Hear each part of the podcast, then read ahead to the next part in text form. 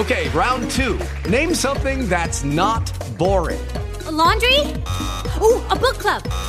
Computer solitaire, huh? Ah, oh, sorry, we were looking for Chumba Casino. That's right. ChumbaCasino.com has over 100 casino style games. Join today and play for free for your chance to redeem some serious prizes. ChumbaCasino.com. No purchase necessary. Full prohibited by law. 18 plus terms and conditions apply. See website for details. Lucky Land Casino asking people what's the weirdest place you've gotten lucky? Lucky? In line at the deli, I guess? Aha, in my dentist's office. More than once, actually. Do I have to say? Yes, you do. In the car before my kids' PTA meeting. Really? Yes. Excuse me, what's the weirdest place you've gotten lucky? I never win and tell. Well, there you have it. You can get lucky anywhere playing at LuckyLandSlots.com. Play for free right now. Are you feeling lucky? No purchase necessary. Void where prohibited by law. 18 plus. Terms and conditions apply. See website for details.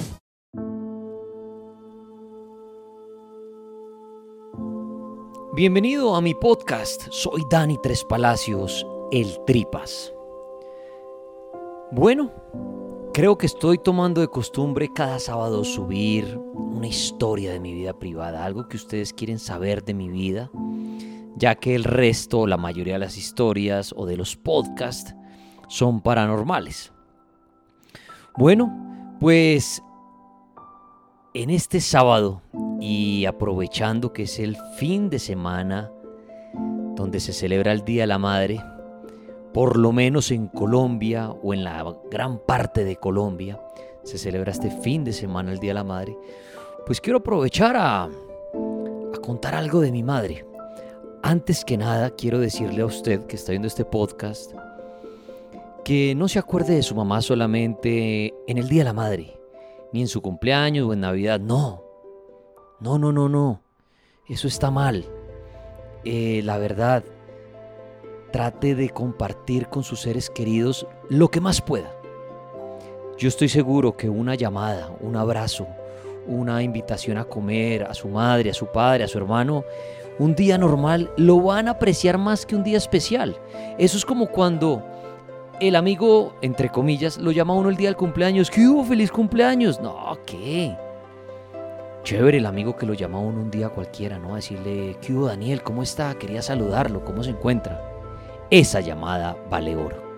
Las fechas especiales, el ser humano, hasta hoy en día, eh, gracias a la tecnología, nos acordamos, ¿no? Facebook, hoy está cumpliendo años tu amigo, hoy está, entonces uno, ay, el cumpleaños. No, de verdad, ya que vamos a hablar de mi madre y en este fin de semana de la madre, en algunas partes del mundo, le dejo ese mensaje a usted. No busque a su mamá únicamente en la fecha especial. Claro, el día de la madre, el cumpleaños, claro, hay que estar con ella y un detallito y todo. Pero no que se convierta en que, ay, yo no veo a mi mamá hace cinco meses, ah, mañana saco a la vieja y le invito a almorzar. No, no, no, no, no. Por favor, tratemos de compartir con nuestros seres queridos lo que más podamos. Y ya les voy a contar por qué recomiendo yo esto. Mi madre. Bueno, muchos me preguntan por la muerte de mi madre. Si usted no lo sabía, sí, mi madre muere el 30 de octubre del año 2017. Mi madre fue mi mejor amiga en vida. Realmente siempre estuvimos juntos, siempre estuvimos unidos. Toda mi niñez, mi adolescencia. Viví con ella hasta, hasta ya empezar a trabajar más o menos como hasta los 24 años, 25 años. Eh, luego de esto, pues ya, ya me fui a vivir a, un apartamento y bueno, todo esto. Pero siempre estuve con mi mamá, siempre fue mi mejor amiga. Siempre fue eh, una mujer que me inspiró confianza, que no me generó miedo, que eso es lo peor que puede hacer un padre hacia su hijo, eh, convertirlo en su enemigo. Si usted es padre o madre y me está oyendo y quiere que el día de mañana su hijo le cuente secretos, le cuente cosas, hacia amigo de él. Así era mi mamá. Mi mamá me alcahueteaba. Me, me, dejaba que me divirtiera, me dejaba ir a los paseos, me dejaba ir a las fiestas. Lo único que mi mamá siempre me dijo es, negrito, así como me decía ella, negrito, no me defraude en el estudio y en el tema de las drogas.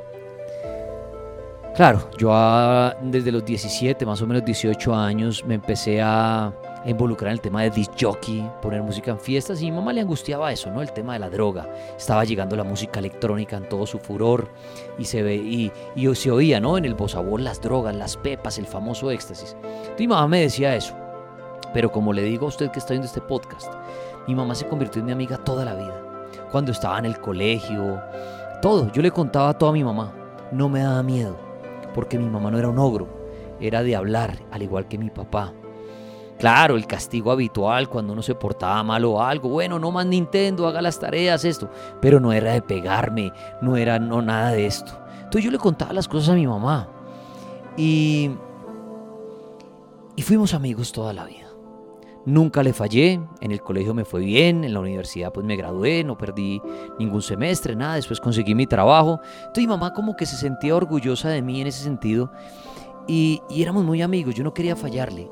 Y hoy en día no le quiero fallar de a mi papá ni a mi hermana, que son mi entorno familiar, y así como a mi mamá en vida nunca le quise fallar. Claro, como cualquier ser humano peleaba con mi mamá y cuando y uno hacía pataleta, no, a mi mamá no me dejó hacer tal cosa. Y uno ya es grande dice, ahora entiendo por qué mi mamá me prohibía ese tipo de cosas o hacerlo uno o lo otro.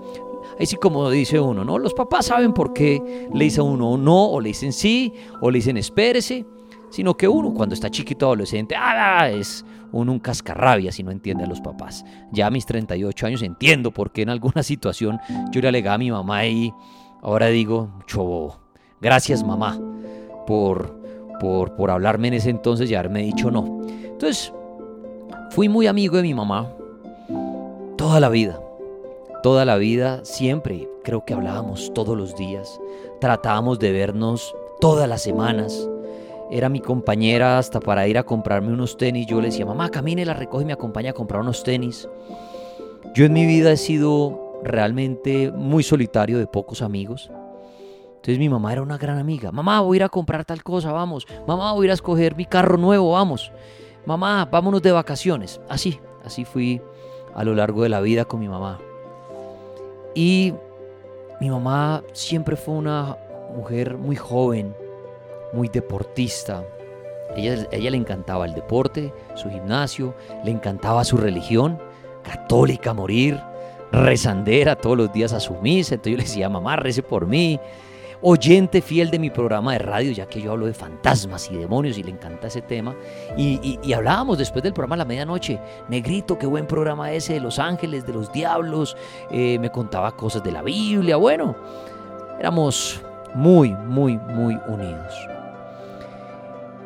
Eh, un día ella se, manda a realizar un examen de la cabeza, ya que en la familia habíamos tenido casos de aneurismas, una, una, una, una bombita que se puede formar en varias partes del cuerpo, pero en la familia había antecedentes de aneurismas en la cabeza, en el cerebro, allí. Y mi mamá se quiso hacer el examen. Y bueno, pues se mandó a hacer el examen y oh sorpresa, aneurisma. Sí, una hermana, una tía mía, ya había fallecido por eso. Y se dice que las personas que tienen aneurisma, lo más probable es que los hermanos tengan aneurisma. No los, no los hijos, sino los hermanos. Y una tía ya había fallecido de eso. Entonces mi mamá se mandó a hacer el examen y le salió su aneurisma.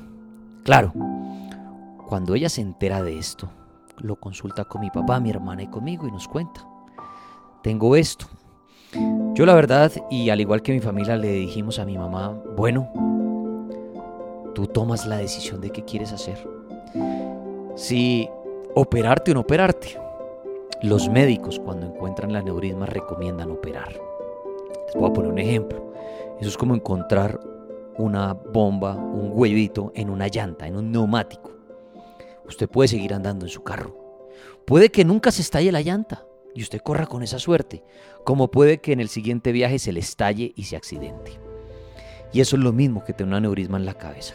El día de mañana, por un cambio de temperatura, de altura, de un avión, eh, no sé, algo, esa bombita se puede reventar. Puede que no le cause la muerte, pero sí le puede causar un daño físico, perder el habla, la vista, el movimiento de una parte del cuerpo o pues la muerte. Entonces es muy difícil uno vivir con eso, es como si usted mañana se enterara que tiene eso en la cabeza. Pues creo que uno también, o yo por lo menos, que me mandaría a operar, uno no estaría tranquilo teniendo una bomba de tiempo en la cabeza, ¿no? O se sentiría uno muy cohibido de muchas cosas. Entonces, qué harto uno, no, no puedo ir a tierra caliente, no puedo ir a tierra fría, no me puedo montar un avión, no puedo hacer fuerza, porque todo el tiempo va a estar pensando que se va a estallar esa bomba. Mi mamá toma la decisión de operarse. Bueno, miércoles 25 de octubre del año 2017. Entra a su cirugía en, la, en el Hospital Reina Sofía en la ciudad de Bogotá a las 3 de la tarde. La cirugía está programada en la mañana, unas demoras, finalmente entra a las 3 de la tarde. Y antes de entrar a su cirugía, en donde ya está con su, su pijamita que les ponen, así su bata y su gorrito y todo, me dice, negrito, eh, si no llego a salir, no me haga ninguna funeraria. Eso a mí no me gusta, eso es un cóctel. A mí, crémeme, y póngame allá junto a su tía y, y otro hermano de ella que ya falleció. Y ella le decía a mi apartamentico, si no llego a salir de allá no me haga funeraria y me pone allá en mi apartamentico. O sea, refiriéndose a la tumba. Yo la abracé y le dije, mamá, todo va a estar bien. Cuando tenemos cirugías y de alto riesgo y de anestesia general, yo he tenido varias cirugías en mi vida. Uno siempre piensa, ¿no? Que no va a salir de allí o que se va a quedar dormido para siempre Sí, somos negativos en ese instante, seamos realistas. Cuando le van a poner anestesia general y todo uno dice, ay, ¿y si me muero no? ¿Y si no salgo de allá? Entonces ya no sabemos si de verdad la persona es que presiente que viene la muerte o si ya lo tenemos como de costumbre. Entonces, si usted me pregunta a mí, ¿será que su mamá se despidió en ese momento? No sé. Porque yo también cuando me han operado de anestesia general, le digo a mi hermana, a mi papá, a mi hermana, a mi mamá en ese entonces, les decía, bueno, si no, si me llega a pasar algo, ya saben ustedes esto, esto, esto y esto pero pues he salido librado, he salido bien. Entonces no es que uno presienta la muerte, así lo veo yo. Yo creo que mi mamá no presintió la muerte, sino que de pronto al saber que es una, una cirugía de alto riesgo, tiende a decirle a uno, si no salgo de allá, rece por mí, si no salgo allá. Así sea como en broma, ¿no? Hay gente que de pronto lo dirá en broma. Bueno, si me muero, ahí le dejo el apartamento. Y yo sorpresa, la persona se murió y uno dice, ¡Ah! se despidió de mí. Repito, yo creo que la persona no se despide. Lo que pasa es que cuando viene una cirugía de este nivel o alguno tiende a despedirse. Bueno, mi mamá entró a su cirugía y empezó a pasar el tiempo. Empezaron a correr los minutos. El doctor había dicho que más o menos esto duraría una hora, una hora treinta. Entonces calculamos que más o menos cinco o seis de la tarde ya haríamos estar recibiendo una noticia, y no, no salía el doctor, no nos decían nada afuera, esperando en la sala de espera. Estábamos mi papá, mi hermana, bueno, los hermanos de ella, yo, bueno. Recuerdo que hasta hice un video para Instagram ese entonces pidiéndole excusas a mis oyentes porque el programa de radio iba a comenzar. Yo hago mi, show de radio en Colombia. En ese entonces era las 8 de la noche, o no sé si ya estábamos desde las 7, no recuerdo. Pero hice un video diciendo, amigos, qué pena, no, me han dicho nada mi mamá, siguió en el hospital y me pedí excusas. Recuerdo que a las 11 de la noche, cerca de las 11, sale el doctor y llama a mi papá, a mi hermana, me llama a mí y a los otros hermanos de mi mamá que aún viven y nos entraron en un cuartico. Cuando nos sentaron en ese cuartico, creo que todos, a todos se nos aguaron los ojos como que todos suponíamos que iba a pasar. Porque normalmente cuando nada pasa el doctor sale y dice, bueno, todo salió bien, eh, la pueden visitar en una hora o mañana o qué sé yo.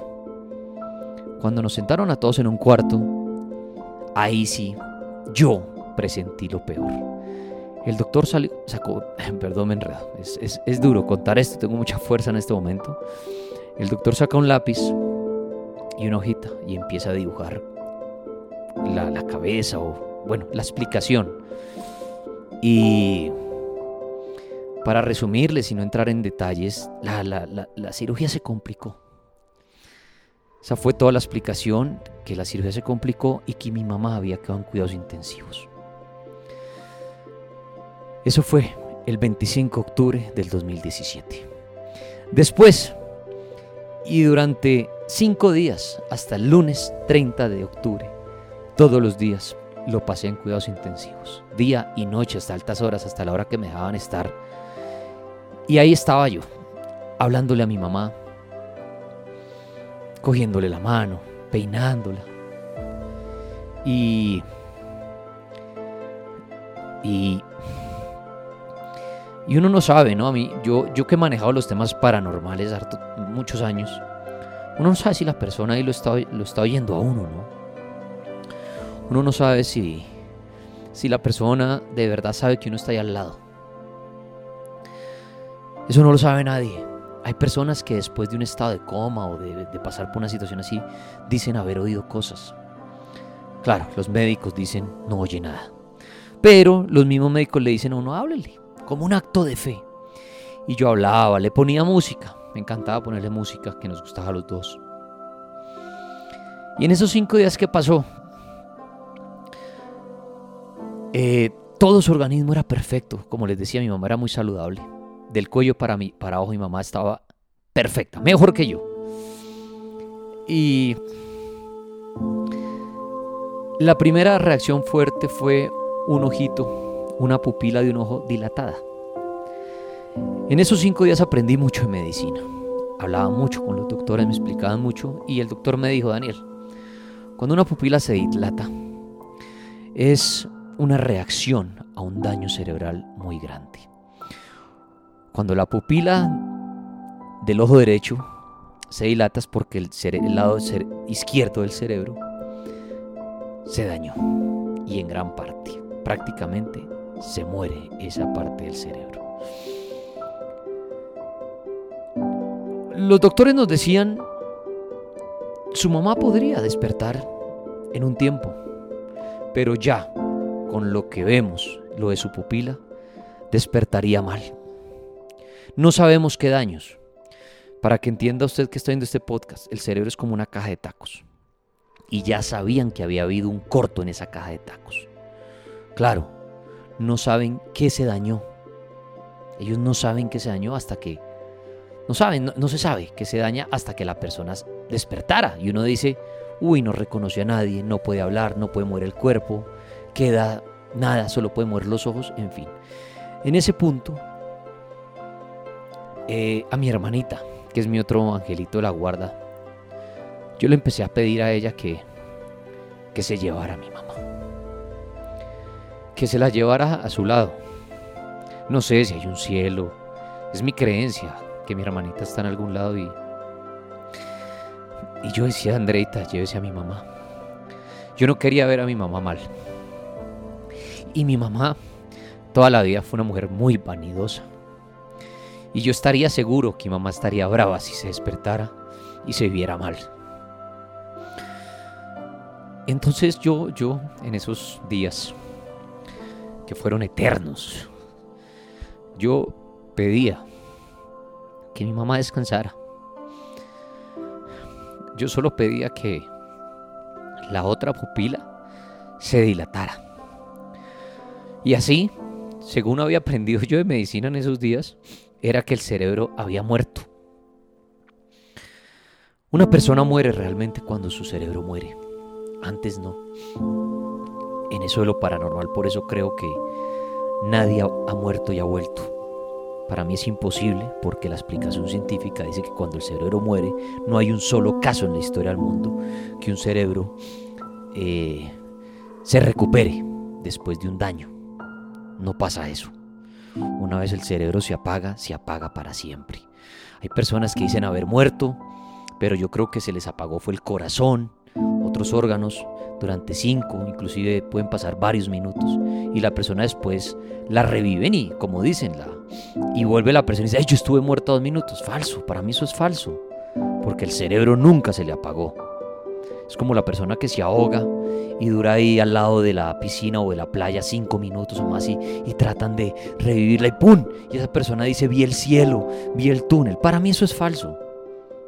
La persona no murió, el cerebro no se había apagado. El cerebro es lo que determina que una persona realmente muera cuando se apaga el cerebro. Usted puede tener el corazón apagado unos minutos y el cerebro está intacto por unos minutos. Si usted lo revive, no pasó nada. Por eso cuando se demoran en revivir a alguien puede tener fallas físicas porque no le llega oxígeno al cerebro o algo pasó con el cerebro. Entonces, qué pena ese paréntesis, pero no creo que alguien muera por unos minutos. Eso es falso. A nadie se le ha apagado el cerebro y se ha vuelto a prender. A nadie en la historia de la vida se le ha apagado el cerebro y se le ha vuelto a prender. Entonces, cuando el cerebro se apaga, ahí la persona ya está muerta. A mi mamá, en los siguientes días, se le dilató la otra pupila. Ya sus ojitos estaban completamente negros. Y el doctor me dijo, es lo mejor que pudo pasar. Y yo estaba de acuerdo, así suene muy duro, porque significaba que el cerebro seguramente ya había muerto en su totalidad. De resto, todas las máquinas perfectas. Los riñones, el corazón, los pulmones, mi mamá estaba entera. Y bueno, cuando sucede esto se la llevan a una maquinita para mirar efectivamente si el cerebro se apagó. Y sí, se había apagado el cerebro. Ya no registraba ningún, ningún, ninguna luz, digámoslo así. Y ahí fue cuando eso fue el lunes 30 de octubre en la mañana, cuando la, le hacen ese examen.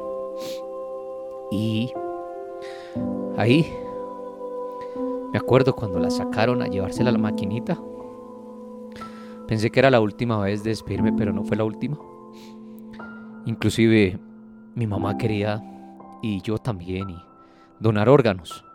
Claro, cuando una persona muere así en una clínica y que está conectada a todos los equipos, puede donar muchos órganos porque mantienen todos los órganos funcionando. Y mi mamá le alcanzó a dar aproximadamente a veintipico de personas órganos. Y eso me alegra muchísimo. Hasta la piel para personas que han sufrido quemaduras. Y eso es muy lindo. Mi mamá después de eso la llevan a una sala de cirugía para quitarle todos los órganos. Y yo la esperé afuera. Ahí fue la última vez que, que la vi. Porque no la dejaron ver en una, perdón, en una camilla y toda vendada. Lo único que se le viera la boquita. Porque, repito, le habían extraído todo, me imagino. Mi mamá pudo donar muchas cosas. Y me alegra saber que hoy puede haber alguien sonriendo, corriendo, jugando, gracias a mi mamá. Y ahí, 30 de octubre del 2017, mi mamá se va. Muy joven, 63 años. Y muy saludable toda la vida. Por eso vuelvo al principio de esta historia. Y le digo a usted que no disfrute de, su mamá o papá o hermana solamente un día especial. Porque a mí me duele todos los días la muerte de mi mamá. Todos los días me acuerda algo de mi mamá. Pero me da fuerza seguir adelante es el recordar todo lo que vivimos con ella. Todo. Son miles de momentos en que se la mente y sonrío. Por eso no pierda oportunidad. No pierda un día de una llamadita. Son 30 segundos. Mamá, ¿cómo estás? Llamada a saludarte, decirte que te quiero mucho. ¿Necesitas algo? Pero hay personas que llaman a su mamá y su mamá se asusta porque nunca reciben una llamada. Entonces es la mamá que responde, ¿qué le pasó, mi hijo? No, eso, no hagan eso. Porque el día que se despida un ser querido de este plano y ustedes de verdad no hayan compartido o solo hayan sido peleas o malos momentos, creo que debe doler mucho. A mí, mi mejor remedio son esas goticas de recuerdos positivos para calmarme. Porque sé que ella esté donde esté, que yo es mi fe, está al lado mío. Y en este momento me puede estar viendo. Sé que está feliz. Y porque la pasó muy bien en su vida al lado nuestro. La, la hicimos feliz, la hice feliz. Y Eso me da tranquilidad. Y ojalá, cuando me vaya de este, de este mundo yo, ¿por qué no? Encontrarme con ella y con mi hermanita. De pronto. Por eso se llama fe. Porque nadie tiene la verdad en esos asuntos. Entonces, aprovecho para grabarles este podcast, que todos los sábados estoy subiendo algo como de mi privada, ya que, pues, el que escucha esto y el que me oye en la radio lo considero un amigo, un oyente amigo, como yo le digo. Y bueno, eh, de resto todos los podcasts que trato de subir son relacionados a los temas de miedo. Este tuvo algo de paranormal, pero es algo también de mi vida. Y más allá de lo que pasó con mi mamá es dejarle a usted un mensaje y es aprovechar a las personas que queremos cada segundo. No un día especial. Para mí esos días especiales son absurdos, son ridículos, son idiotas. Es todos los días, cuando uno de verdad quiere a alguien. Cuando tenga tiempo de un almuerzo, de una llamada, de un abrazo, hágalo. Porque mañana será muy tarde. Gracias por pasar por mi podcast. Soy Dani Tres Palacios, el Tripas.